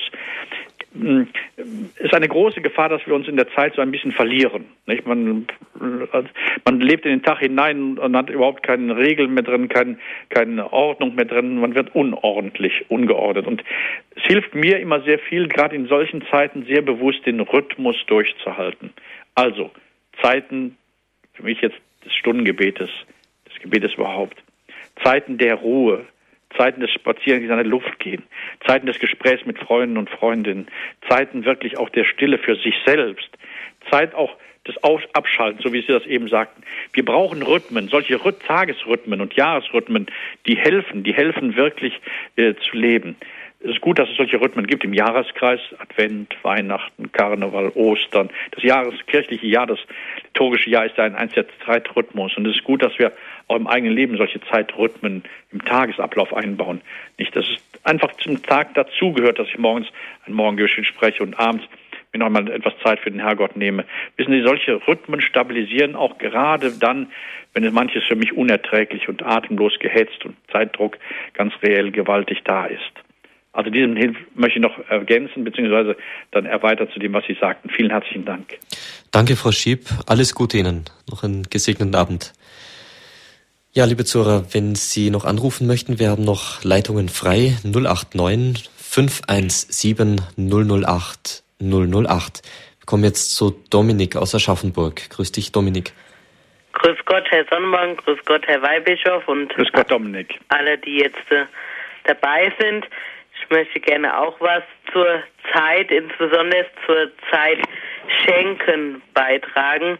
Da ich selbst erfahre, wenn ich Zeit schenke, dass es für andere Menschen dann diese Zeit sehr wertvoll ist, aber auch, dass ich dadurch Gutes erfahre und es eigentlich auch vergeltet bekomme. Gerade heute war da so ein schönes Beispiel. Ich war unterwegs ähm, zu einem Freund und bin dann mit der Bahn gefahren, musste noch einige Momente auf den Zug warten und da war eine blinde Frau und sie hat ihre Fahrkarten und Pässe da geordnet und dann ähm, hatte sie jemand um Hilfe gebeten. Und er hat diese Frau also völlig ignoriert, da stehen lassen. Und ich stand etwas weiter abseits und bin dann zu dieser Frau hin und habe gesagt, kann ich Ihnen helfen? Und die Frau war dann sehr überrascht und sagte, ja, wenn es Sie jetzt gerade nicht stört und dann habe ich ihr geholfen, ihre Sachen zu ordnen, dann ist es noch runtergefallen und dann habe ich ihr auch in den Zug geholfen. Und die Frau war so dankbar und wenn man überlegt, dass auch Menschen heutzutage, wie man ja auch in den Medien öfters hören kann, ähm, gewaltsam verletzt werden und andere Menschen das ignorieren, das verstehe ich nicht. Weil diese Zeit kann man sich doch nehmen für die anderen Menschen. Ähm, das ist ja, wenn es gerade passt, denn diese Zeit ist für sie sehr wertvoll, wie ich ja schon sagte, aber auch für einen anderen sehr wertvoll. Und so finde ich dann auch die Ruhe. Ich bin auch engagiert bei uns in der Pfarrei. Und wenn ich jetzt auch gerade ähm, zum Gottesdienst gehe und früher beten möchte, dann in der Kirche, dann kommt auch öfters eine Frau, die sich dann lieber mit mir ein bisschen unterhalten möchte. Sie ist alleine und dann schenke ich ihr halt die Zeit und bete dann etwas später noch. Das wollte ich noch einbringen. Das ist ein großes Geheimnis, was Sie jetzt hier ansprechen. Das Geheimnis des Lebens und das Geheimnis Gottes, so möchte ich einmal sagen.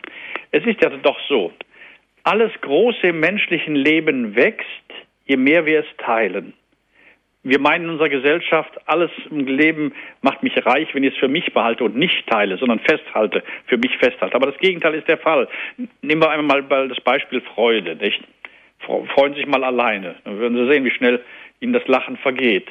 Äh, aber Freude, die ich schenke, das ist doch die größte Freude. Da wäre ich doch richtig froh. Ich denke jetzt nur mal an, mm, an Weihnachten, nicht? Die größte Freude ist doch die, die wir einander schenken. Und wenn ich sehe, dass dann einer sich über mein Geschenk oder das, was ich ihm dazu teil werden kommen lasse, freut, ja, dann werde ich doch selbst froh. Die Zeit ist genauso etwas. Zeit, die ich schenke, ist das größte Liebesgeschenk, das ich machen kann. Gott und dem Menschen gegenüber. Alles kann ich wiederbekommen. Also wenn ich ein Buch schenke, kann ich mir ein Buch wieder kaufen. Oder wenn ich äh, einem, einem, irgendetwas schenke, was ich, was ihr braucht, was er nötig haben will, sein Spiel kann ich ihm geben von mir oder ich kann es wiederbekommen. Auch Geld kann ich wiederbekommen. Aber eins werde ich nie wiederbekommen. Die Zeit, die ich schenke. Die Zeit, die ich schenke, ist Zeit und Ewigkeit gegeben. Wohlgemerkt, für Ewigkeit gegeben. Denn diese Zeit, die ich schenke, ist ja ein Stück Liebe. Und sehr richtig sagt Paulus schon, alles vergeht, nur die Liebe bleibt. Verschenkte Zeit ist die Zeit, die bleibt. Das ist ein Stückchen umgewandelte Zeit, umgewandelte Ewigkeit. Alles vergeht, nur die Liebe bleibt. die Liebe bleibt, die geschenkte Zeit bleibt. Im Grunde ist das das tiefe Geheimnis der Zeit. Je mehr Zeit ich anderen und Gott schenke, umso mehr Ewigkeit gewinne ich. Bildlich ausgesprochen ist das im Grunde die große Gabe der Zeit, die ich habe. Das Geheimnis der Zeit, geschenkte Zeit ist Ewigkeit. Die Erfahrung haben Sie ja gerade, hast du gerade Dominik ja heute deutlich gemacht und ich finde das ganz tief und schön, was du uns da erzählt hast. Ja, vielen Dank, Dominik. Auch dir alles Gute. Noch einen schönen Abend. Ja, ähm, ein Studienkollege aus Nigeria sagte einmal, es gibt in Nigeria dann einen wunderschönen Brauch zu besonderen Gelegenheiten. Da werden ähm, so Perlenketten verschenkt und jede Perle bedeutet einen Augenblick meines Lebens, meiner Zeit, die ich diesem lieben Menschen schenke. Und ich weiß nicht, welcher Augenblick das sein wird. Es kann sein, dass ich damit den glücklichsten meines Lebens verschenke. Vielleicht auch den traurigsten, ich weiß es nicht. Aber es ist einfach aus diesem Schatz, der mir noch gegeben sein wird, etwas, was ich dem anderen schenke. Also in Kulturen, die vielleicht nicht ganz so hektisch sind, ist dieses Bewusstsein dessen, was Sie gerade gesagt haben, vielleicht ein bisschen lebendiger als bei uns. Ja, wobei ich glaube, also Gerade wenn ich einen Zeitmoment schenke, wird das ja vielleicht der glücklichste Moment. Mache ich etwas Glückliches ja. daraus, hm. nämlich Glück schenke, wenn ich das sagen darf. Ich glaube noch nicht, dass die Menschen, ich weiß nicht genau in Nigeria, ich bin bei uns für die fremdsprachigen Gemeinden auch zuständig, die nigerianischen Christen, die hier leben, bei uns im Bistum, das sind oftmals auch Menschen, die unter ganz großem Druck stehen, Leistungsdruck, Zeitdruck. Aber das entscheidende Unterschied scheint mir zu sein, die haben oftmals eine sehr große Tiefe. Mhm, mh. die, die, die, sehen tiefer. Ja, ja, Damit ist der Druck und die Probleme und die Ärgerlichkeiten nicht weg vom Tisch. Also das ist kein Allheilmittel mhm. nach dem Motto, jetzt haben wir es geklärt und jetzt alles problemlos. So ist es nicht. Aber sie sehen alles in einem anderen Blick, in einem tieferen Blick und sehen es damit anders. Und dieser Tiefblick auch der Zeit, den haben wir verloren. Das mhm. gilt jetzt nicht nur für die Zeit, sondern für alle Dimensionen des Lebens, denke ich. Ja, Viele. Ja. Gut, wir kommen von Aschaffenburg nach Coburg. Frau Pluschke, guten Abend. Guten Abend. Frau ich möchte mich erst einmal ganz herzlich bedanken für den schönen Vortrag, Herr Weihbischof. Aber mir ist da auch einiges eingefallen dazu, zu diesem Wort Logos und von dem, dass der Mensch die Zeit ist.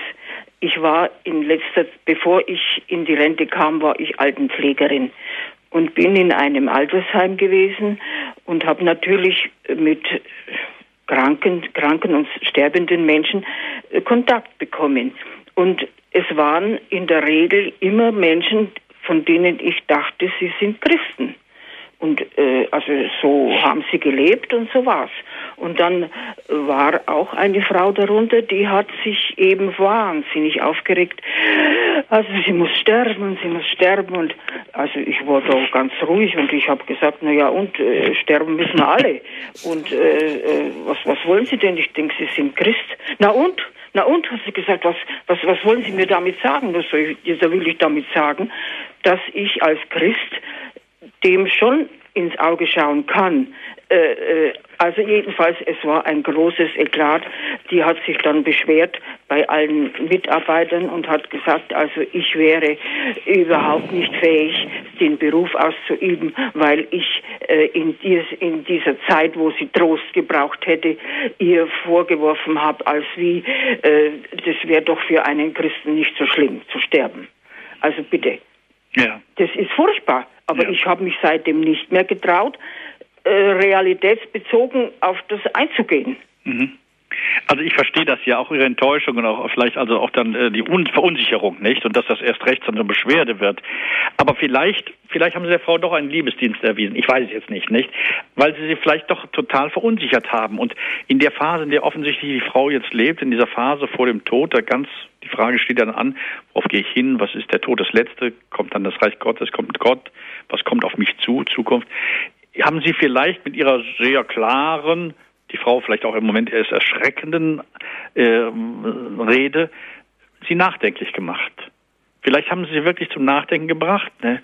und auf den Punkt gebracht, die Frau auf den Punkt gebracht. Das wäre ich Ihnen zu wünschen. Und dann, dann bitte ich Sie auch in Kauf zu nehmen, dass die Frau vielleicht verunsichert ist und völlig äh, dann, dann äh, nicht mehr weiß genau, was sie tun soll, dann sich beschwert und so. Aber wer weiß, vielleicht haben Sie sie so nachdenklich gemacht, dass Sie ein Stück auf den Weg des Heils, auf den Weg Gottes gebracht haben. Ja, vielen Dank, Frau Pluschke für Ihren Beitrag. Alles Gute, einen schönen Abend noch. Ja. Liebe Zuhörer, nochmals unsere Hörernummer. Wir haben noch ein bisschen Zeit. Wir haben auch noch Leitungen frei. 089 517 008 008. Bei uns geht es weiter nach Bamberg zu Frau Neumann. Guten Abend, Frau Neumann. Grüß Gott. Ich habe nicht alles gehört. Ich habe nicht alles gehört. Das tut mir leid. Aber, aber das macht nichts. Ich äh, möchte nur sagen, dass ich immer in Heiliggrab zur Kirche gehe und da kommt, kommt der Erzbischof rein. Da habe ich selber noch nie gesprochen. Und dann haben wir gemeinsam gesprochen miteinander und das hat mich so gefreut, glauben Sie mir. Das war so schön und das möchte ich damit einbringen. Das sind so Momente, wo man sich dann freut im ganzen Leben und das möchte ich einfach mhm. sagen. ja, danke, Frau Neumann. Ja. Es gibt solche erfüllte Momente. Das sind oftmals im Leben solche Momente der Begegnung zwischen zwei Menschen, wo man spürt, da ist eine Beziehung, die eben eine herzliche Beziehung, nicht nur über das Oberflächliche, wie geht's, so, so, sondern eine herzliche. Das zeigt aber auch an, dass wirklich eine erfüllte Zeit auch die Zeit ist, in der ich bewusst werde, dass jeder Augenblick, jede Zeit mir ein Stück Begegnung mit Gott ermöglicht. Gott wartet auf mich in jedem Augenblick, er kommt auf mich zu. Jeder Augenblick ist heilige Zeit und ich kann Gott in jedem Augenblick antworten im Gebet und in der Verantwortung, mit der ich mein Leben gestalte vor Gottes Angesicht. Leben ist Begegnung. Reiche, reiche Momente des Lebens sind Momente der Begegnung. Ja, vielen Dank. Alles Gute Ihnen, Frau Neumann. Ähm, Herr Bischof, unsere erste Anruferin, die so eine ganze Reihe von Hinweisen uns gegeben hat, wie man denn ähm, vielleicht ein bisschen besser mit seiner Zeit umgeht, das war ja sehr interessant. Und da hat sie noch eines herausgehoben, was ich mir hier unter zwei Stichworten notiert habe. Quantität und Qualität der Zeit. Also es muss nicht immer äh, viel sein, aber es kommt darauf an, was es für Zeit ist ja. und ähm, wie sie geprägt ist. Ich glaube, das ist ähm, ja, letztlich natürlich auch das, was Sie in Ihrem Vortrag gesagt haben, aber genau darauf kommt es ja irgendwie an, auch wie Sie gerade gesagt haben, so ein erfüllter Moment nicht, wenn jetzt plötzlich der Erzbischof in die Kirche kommt und äh, eine Unterhaltung beginnt, sicherlich ein unvergesslicher Augenblick. Ja, aber die Frage ist, was ist gefüllte Zeit, nicht? Mhm. Was ist eine gefüllte Zeit? Ich glaube, eine Zeit, eine gefüllte Zeit ist eine Zeit, in der ich wirklich bewusst werde, dass sie reich ist, weil Gott da ist. Also das ist, glaube ich, der erste Punkt. Mhm. Deshalb hatte ich ja vorhin auf den Punkt der Kontemplation, des Stillwerts, des Betrachtens der Zeit, die mich in die Tiefe führt, auch in die Tiefe, dass Gott mir da begegnet ist. Und was ist eine erfüllte Zeit? Eine Zeit, die ich schenke. Das war ja das andere, was wir hatten, nicht? Mhm. Eine Zeit ist erfüllt, je mehr ich weg schenke. Das ist paradox in den Augen der Welt, aber es ist die Lebenserfahrung. Geschenktes macht reich. Erfüllte Zeit ist geschenkte Zeit, wird Ewigkeit. Also das ist zweifelsohne dann der Weg zur Qualität, nicht? Mhm. Ähm, es gibt große Heilige, denken Sie nur einmal ähm, Therese von Lisieux, nicht? Wie kurz war deren Leben ja. und wie erfüllt war das Leben. Ich habe gerade geschlossen meine Gedanken mit dem spanischen Trappisten. Der ist in 30 Jahren schwerst krank gestorben, aber sein Leben hatte seine Fülle erreicht. Mhm. Das war eine erfüllte Zeit. Ähm, was hilft es uns, frage ich manchmal, möchten Sie, möchten Sie 100 Jahre alt werden? Da sagen wir manchen, um Himmels Willen, nicht? Äh, so wie das Leben hier verläuft, möchte ich keine 100 Jahre alt werden. Ja, so quantitativ vielleicht reich, aber ohne Tiefe, ohne Erfüllung, wer möchte das schon? Insofern haben Sie recht. Das Hauptproblem der Menschen heute ist nicht, wie sie noch länger leben können, zeitlich mehr Quantität mehr haben, nicht? Sondern wie sie tief, erfüllt, gnadenhaft leben können. Mhm. Ja, gnadenhaft und nicht nur vollgestopft. Nie nur vollgestopft, ja. Ja, wir kommen jetzt von Bamberg nach Ulm. Frau Gärtner, grüß Gott. Ja, grüß Gott. Grüß Gott, Herr Bischof. Grüß Gott, Frau Gärtner. Ähm, ähm, ich, für mich ist das jetzt gerade so ein wertvoller Vortrag. Ich bin Krankenschwester und ich hatte Burnout-Syndrom oder ja, war da sechs Wochen in der Kur. Und äh, es gibt, ist nur ein langer Weg für mich zu gehen, aber ich spüre einfach, es geht auch anders dass man sich aus dem Rad rausnimmt, aus dem Getriebe, dass nicht alles so wichtig ist. Und auch ich habe in der ganzen Zeit einfach erfahren dürfen, ich bin nicht allein, Gott ist bei mir, ich darf seine Nähe spüren. Und es gibt auch viele Glücksmomente, muss ich sagen. Und ähm, was ich einfach schon öfters für mich gedacht habe, die glücklichsten Momente habe ich einfach oft in der Kirche, im Gebet erlebt, in Begegnungen.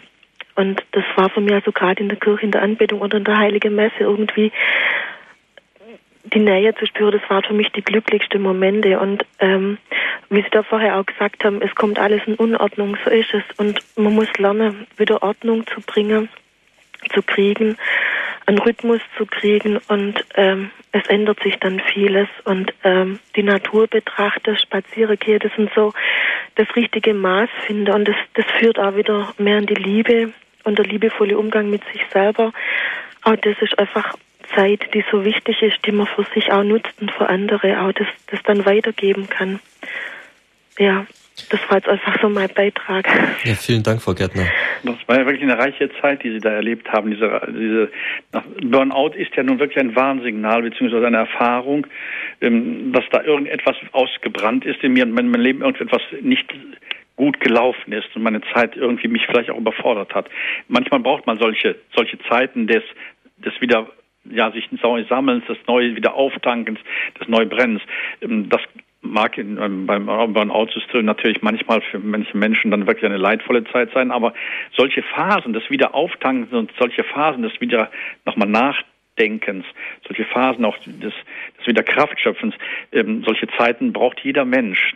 Ähm, deshalb hat die Kirche ja sehr klug, etwa im Rhythmus des Kirchenjahres, solche Zeiten eingeplant, etwa in der Adventszeit oder in der Fastenzeit. Deshalb ist es gut, dass es äh, solche Zeiten gibt, die der Mensch sich selbst nimmt, jeden Tag ein paar Momente der Stille oder ein, wirklich eine Zeit etwa der Exerzitien oder etwas ähnliches. Wir brauchen solche Zeiten, genauso wie wenn Urlaub braucht, nicht? Also ein Mitbruder hat mir jetzt die Tage erzählt, also er käme überhaupt nicht zum Urlaub und ist er äh, ganz glücklich, äh, dass er keinen wollte stolz sein, dass er so lange keinen Urlaub genommen hat. Ich habe ihn wirklich verpflichtet, auch Urlaub zu nehmen, denn ähm, wir brauchen noch Zeit für uns selbst und Zeit des Aussteigens, damit wir neu einsteigen können. Das andere ist, glaube ich, nach früher oder später Raubbau und Selbstbetrug. Also vielen Dank für Ihre Hinweise äh, aus dieser reichen Zeit nach Ihrem Burnout. Danke, Frau Gärtner. Alles Gute Ihnen. Schönen Abend noch. Aus München hat uns Frau Blum erreicht. Grüß Gott, Frau Blum. Ja, grüß Gott, guten Abend. Äh, ja, es ist ein schönes Thema. Ich möchte noch dazu äh, sagen, dass ich bin jetzt 69, aber ich habe mit 33 Jahren die Meditation gelernt und seitdem habe ich das Gefühl, lebe ich eigentlich erst richtig und da habe ich gelernt, äh, im Hier und Jetzt zu leben.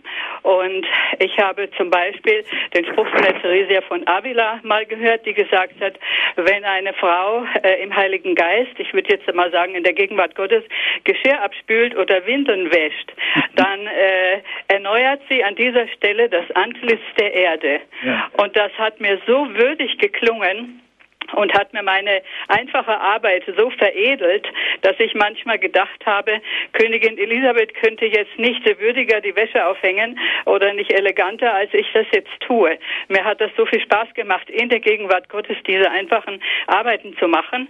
Und ein typisches Beispiel habe ich dann mal erlebt.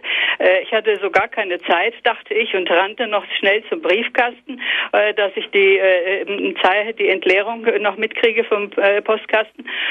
Und ich rannte so einen Meter den Kopf voraus. Und als ich dann zurückging, denke ich, wie gehst du eigentlich? Hast du Meditation gelernt oder nicht? Gehst du den Kopf einen Meter vor den Füßen? Und und rennst, als wenn du jetzt auf diesem äh, Vier-Minuten-Weg äh, eine Ewigkeit einholen könntest. Und dann gehe ich ganz langsam zurück und denk so, ich bin jetzt hier und ich gehe jetzt. Und plötzlich sehe ich, wie der Löwenzahn durch den Asphalt äh, sich drückt. Und plötzlich sehe ich, wie die Sonne tief steht und sehe da hinten im Hintergrund bei mir die Berge, wie der Schnee noch drauf lag. Und ich habe plötzlich gedacht, in diesen drei Minuten, wie ich noch zurückgegangen bin vom Briefkasten zur, äh, zur Wohnung, war ich rund erneuert nur weil ich anders gegangen war, mit offenen Augen und mit dankbarem Herzen, was um mich herum ist und lebt. Wunderschön, was Sie als Beispiel brachten. Das ist wirklich tiefe Zeit. Das ist ja im Grunde das, was wir eben sagten, es kommt auf die Qualität und nicht die Quantität an. In, die Tiefe, in der Tiefe leben. In der Tiefe das Leben wahrnehmen, die Zeit wahrnehmen, ganz gegenwärtig leben gibt ja den Satz Carpe diem, der sagten die Römer, erfasse den Tag, jetzt die Gegenwart nutze und lebe sie ganz bewusst. Die Vergangenheit haben wir nicht mehr in der Hand, die Zukunft haben wir noch nicht in der Hand und wer weiß, ob wir sie in die Hand bekommen. Das Einzige, was wir ganz tief leben und erleben können, ist dann eben die Gegenwart. Ich fand es auch sehr schön, weil deutlich auch wurde, dass jetzt die Zeit der Gegenwart ja nicht nur etwas ist, was wir machen, das ist das eine, sondern ich hoffe, es ist deutlich geworden beim Foto auch, was uns jeweils geschenkt ist. Und wie viel Geschenk geschenkte Zeit, wie viel von Gott geschenkte Zeit mit der ganzen Fülle, die Sie jetzt erwähnten, übersehen wir, weil wir gegenwartsunbewusst leben. Also das war, ich danke Ihnen ganz herzlich für diesen guten Hinweis. Ja, Frau Blum, alles Gute. Vielen Dank. Wir kommen nach Euskirchen zu Frau Sam. Guten Abend, Frau Sam. Guten Abend. Ich möchte mich auch bedanken, recht herzlich für den wunderschönen Vortrag. Ähm, ich habe in den letzten sechs Jahren ähm, meine Mutter gepflegt. Sie ist 89, fast 90 Jahre alt geworden und hat also die letzten drei Jahre nur noch im Bett gelegen. Sie konnte gar nicht mehr aufstehen. Und wir hatten dann auch einmal das Gespräch, warum man dann in so hohem Alter noch gerne lebt. Also sie hat jeden Tag noch wirklich gerne gelebt und sie sagte dann, ich möchte mich noch weiter vervollkommnen. Und das hat mich so angerührt, weil sie eine sehr fromme Frau war und auch viel gebetet hat. Und äh, für sie war jeder Tag kostbar, indem sie noch weiter Gott entgegenreifen konnte. Das wollte ich nur sagen. Ja. Das ist eine gute Ergänzung zu der vorigen Anruferin. Wissen Sie, jeden Moment erleben in der Tiefe, ja, erleben, aufnehmen, wahrnehmen, achtsam sein für die Gegenwart. Das ist das eine. Andererseits eben, was wir eben auch gesagt haben, sich wissen, dass man auf dem Weg ist, auf dem Weg ist. Wir sind Zukunftsmenschen, wir sind Menschen der Zukunft. Wir sind auf dem Weg und unser Leben hat ein Ziel, hat eine Aufgabe, hat eine Perspektive, hat eine Richtung. Toll, dass Ihre Mutter in so hohem Alter das auch war, ganz bewusst so sieht. Ich bin auf dem Wege und der Weg ist schlicht und ergreifend ein Stück Reife, Reifung. Für uns hat ja die, ist die Gegenwart ja dann ein Stück, ich sag's mal so, Lernzeit, nicht? Wir lernen und werden fähig im Lernen für die Ewigkeit. Wir bereiten uns auf die Ewigkeit vor. Das ist der Sinn der Zeit. Wir sind auf dem Weg in die Ewigkeit. Wir lernen, himmlische Menschen zu werden, Menschen Gottes zu werden. Für uns hat er von daher die, die Gegenwart eine ganz tiefe Herausforderung, ganz tiefe Perspektive. Beides schließt sich nicht aus. Gegenwartsbewusst und zukunftsbewusst leben. Wir sind auf dem Wege und diesen Weg gehen wir ganz bewusst Schritt für Schritt. Das ist Reife, ja. Vielen Dank, Frau Sam. Alles Gute. Gottes Segen Ihnen. Der letzte Anrufer heute Abend ist Herr Wolfgang. Er ruft aus Österreich an. Grüß Gott. Grüß Gott. Grüß Gott. Ich hätte seiner Exzellenz auch etwas zu sagen. Und zwar über es handelt sich von, um die erste Anruferin. Die Dame hat gesagt, sie leidet an Depressionen. Ich wollte nur sagen, ich habe vor 25 Jahren auch Depressionen gehabt. Und wie ich mich dann zu Jesus Christus bekehrt habe und meine ganze Schuld bekannt habe, waren die Depressionen weg. Ja. Und ich bin, ich bin nachher Seelsorger geworden und war als Krankenseelsorger unterwegs und habe vielen Leuten also auch geholfen und, und viel Zeit investiert. Und, und wenn man etwas weitergeht, dann wird man ja nicht ärmer, dann wird man umso reicher dadurch. Mhm. Ja, danke, Herr Wolfgang, Herr Weidbischof. Das wollte ich nur sagen, also dieser Dame zum Tod, dass Jesus sie auch von ihren Depressionen heilen kann. Also sich in seiner ganzen Armseligkeit, Krankheit, Depression auch dem Herrn anvertrauen und sich überlassen, sich fallen lassen in die guten Hände Gottes, gerade in so einer Phase, das ist richtig. Ähm, zweifelsohne. Aber Depression hat viele, kann viele Gründe haben, kann viele Ursachen haben. Deshalb ist es auch ganz, ganz wichtig, neben diesem Glaubensakt, den Sie jetzt sagten, noch einmal auch zu sagen, ja, ich schaue das mit einem anderen an, ich lasse mir helfen und gemeinsam werden wir auch dann einen Weg gehen. Das ist kein Gegensatz zu diesem Glaubenshaltung, ich überlasse mich Gott, sondern ein Stückchen auch, ich überlasse mich Gott und die Hilfen, die er mir schenkt, etwa durch einen Menschen an meiner Seite, durch einen Therapeuten, durch eine Beraterin, Berater und die mir bis hin vielleicht auch zu medizinischen äh, Hilfen, die nehme ich natürlich auch als Geschenk Gottes an. Ja, danke, Herr Wolfgang. Ich denke auch, Herr Weihbischof, äh, die Tatsache, dass es eben gerade viele Ursachen gibt für die Volkskrankheit Nummer eins inzwischen, der Depression, ja. ähm, ist auch umgekehrt wichtig, dass man nämlich so wichtig natürlich, wie Sie sagen, auch diese demütige Haltung vor Gott ist, Eingeständnis der eigenen Schuld, dass man aber auch umgekehrt nie sagen kann, ah, leidet unter Depressionen, das kann ja nur heißen, Nein. dass er etwa zu wenig Gottvertrauen hat. Auf keinen so. Fall, auf keinen Fall nicht. Äh, da muss man sehr aufpassen. Erstens muss man natürlich, wenn das der Klang wäre, ist ganz gefährlich, dass solch eine Krankheit eine Strafe Gottes ist, nicht? Sie kennen mhm. das aus der Heiligen Schrift. Ja. Der, Gott, der, Gott ist nicht böse, der reichende Gott, Gott ist die Liebe und die grenzenlose Liebe und der bestraft nichts. Zweitens ist, es kann halt viele Gründe haben, wirklich viele Gründe. Es kann körperliche Gründe zum Beispiel haben, bis zum hormonellen Fragen, nicht? Körperliche Gründe, wo man medizinisch eingreifen muss. Bis hin natürlich zu kommunikativen Dingen, bis hin zu Dingen in mir selbst. Natürlich kann es da auch schuldhafte Dinge geben, das ist völlig klar. Aber die gibt es natürlich auch beim Gesunden. Mhm, mh. Ja, Herr Weihbischof, ähm, in Ihrem Vortrag, da ist mir eins noch äh, besonders aufgefallen, was ich, was Sie öfter erwähnt haben und was ich sehr schön fand. Sie haben gesagt, jeder Augenblick hat eine große Tiefe. Gott ist im Augenblick nahe. Und da fiel mir ein Wort ähm, von Aristoteles ein, der sagte, dass der Augenblick eigentlich nicht selbst Zeit ist, sondern im Gegenteil aus der Zeit heraussteht und um ihn herum fließt die Zeit. Und das äh, habe ich so schön gefunden in Ihrem Gedanken. In jedem Augenblick ist Gott uns nahe, gerade weil dieser Augenblick eben nicht fließt, sondern der ähm, steht heraus, er hat Kontakt mit der Ewigkeit. Er hat äh, es die, die Tür schon zu Gott hin, zu dem, was uns wirklich glücklich machen kann. Äh, ja, ganz herzlichen Dank für Ihre Ausführungen, äh, Herr Weihbischof. Wir haben da heute einen ganz großen Bogen gespannt, zunächst von den Problemen, warum die Zeit uns bedrängt, über Ihre schönen Hinweise auf die tiefe, erfüllte Zeit, die so wichtig ist und auch diese schöne Zusage, die Sie uns da in Ihren vier Punkten gegeben haben, ich kann erfahren, dass Gott in meine Zeit eingetreten ist, dass er mir nahe ist. Wenn Sie, liebe Zuhörer, diese Sendung nochmal hören möchten, dann darf ich Sie einladen, sich an unseren CD-Dienst zu wenden und diese Sendung dort zu bestellen unter der deutschen Telefon- bzw. Faxnummer 0700 7525 7520. Ich wiederhole noch einmal 0700 7525 7520 von außerhalb Deutschlands wie immer vorab die 0049 und dann die 0 vor der 700 einfach weglassen. Ich darf Sie an dieser Stelle noch einladen zur Komplet, dem Nachtgebet der Kirche, das wir in etwa vier Minuten um 21.40 Uhr hier in Radio Horeb und Radio Maria Südtirol beten werden. Schließen Sie doch gemeinsam mit uns den Tag im Gebet ab. Es geht für alle, die noch länger aufbleiben wollen, um 22 Uhr weiter mit der Sendung Gott hört dein Gebet, in der Diakon Bernd Jackel Sie begrüßen wird und mit Ihnen in all Ihren Anliegen, in Ihrem Dank, Ihren Bitten, Ihren Sorgen und Nöten gerne beten wird. Also auch dazu schon eine herzliche Einladung. Ich darf mich an dieser Stelle herzlich bei Ihnen bedanken fürs Dabeisein und Mitmachen. Ich darf mich verabschieden, wünsche Ihnen weiter viel Freude mit unserem Programm und Sie, Herr Weihbischof, darf ich jetzt zum Abschluss mit dem Dank verbunden noch um Ihren bischöflichen Segen bitten. Ich darf diesen Segen Ihnen und allen, mit denen Sie verbunden sind und alle, die Sie im Leben und Glauben vielleicht schwer haben, verbinden und einleiten mit einem Versen aus dem Psalm 90, wo der vergängliche Mensch betrachtet wird vor dem ewigen Gott. Herr, du warst unsere Zuflucht von Geschlecht zu Geschlecht. Ehe die Berge geboren wurden, die Erde entstand und das Weltall, bist du, o oh Gott, von Ewigkeit zu Ewigkeit.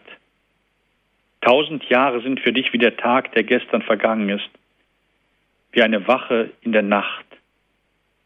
Von Jahr zu Jahr säst du die Menschen aus, sie gleichen dem sprossenden Gras. Denn all unsere Tage gehen hin, wir beenden unsere Jahre wie ein Seufzer. Unsere Tage zu zählen lehre uns, dann gewinnen wir ein weises Herz. Erfreue uns so viele Tage, wie du uns gebeugt hast. Zeige uns deine Taten. Lass gedeihen das Werk deiner Hände. So segne und behüte sie alle, der gute Getreue, der ewige Gott, der uns in der Zeit so nah ist. Der Vater und der Sohn, der Heilige Geist. Amen. Ich wünsche Ihnen für das gerade begonnene Jahr von Herzen eine erfüllte, gnadenreiche Zeit.